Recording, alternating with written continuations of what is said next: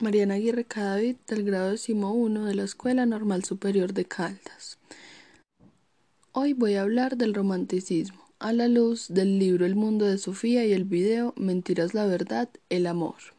Esta época cultural surge en Alemania a principios del siglo XVIII y dura hasta mediados del siglo pasado.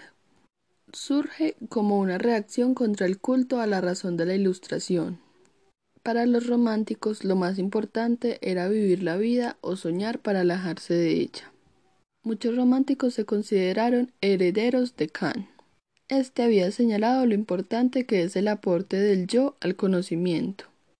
Ahora cada individuo tenía libertad para dar su propia interpretación de la existencia.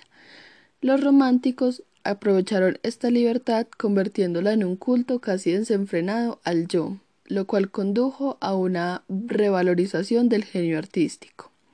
Un ejemplo de esto es Beethoven, quien era un creador libre, al contrario que los maestros del barroco. Por ejemplo, Bach y Handel, quienes compusieron sus obras en honor a Dios. Se puede concluir que el artista es capaz de transmitir algo que los filósofos no pueden expresar, pues el artista juega libremente con su capacidad de conocimiento.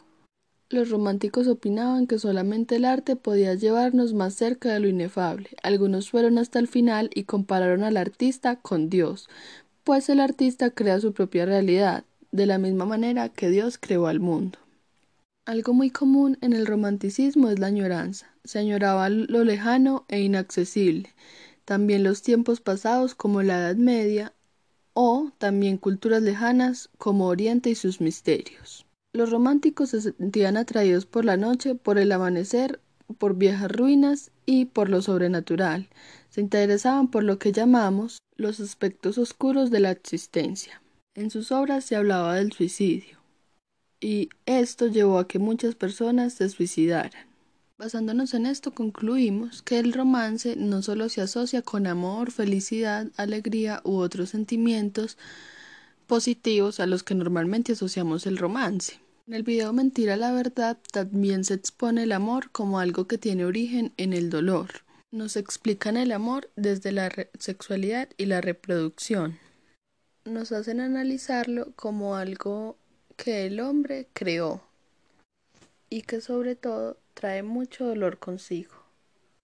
Al amor y el romance los podemos ligar con la razón,